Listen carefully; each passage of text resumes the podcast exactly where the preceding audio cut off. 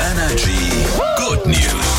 Heute Morgen mit einem Wechselbad der Gefühle, oder? Ja, ein kleines Kind, ich schätze mal so fünf, sechs Jahre alt, war beim Eishockey mit seinen Eltern und steht da auf der, sagt man beim Eishockey auch Tribüne bestimmt, oder? Ich nehme an, dass das eine Tribüne ist. Ja, wie willst du es sonst nennen? Stand da eben und dann wurde er von dieser Kamera eingefangen und war auf allen Monitoren zu sehen, wie er gerade sein Eis in der Hand hält.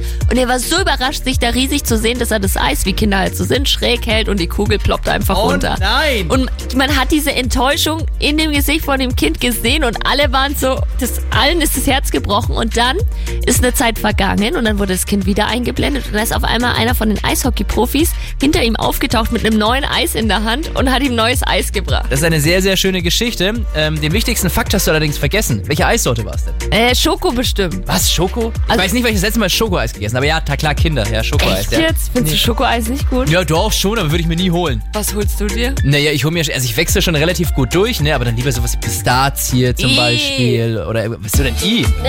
Oder was wolltest du noch sagen? Spaghetti-Eis in der Waffe wäre auch mal gut. Gibt's doch manchmal. Was gibt's? Ja. Es gibt doch kein Spaghetti-Eis in der Doch, Waffe. ich schwöre es in Wir diesem... sind auch weit weg vom Thema gerade, oder? Sorry. Okay, es Mach ist mal- halt auch Januar. Mach mal im Podcast einfach Ja. weiter. Hier ist Energy. Schönen guten Morgen. Morgen.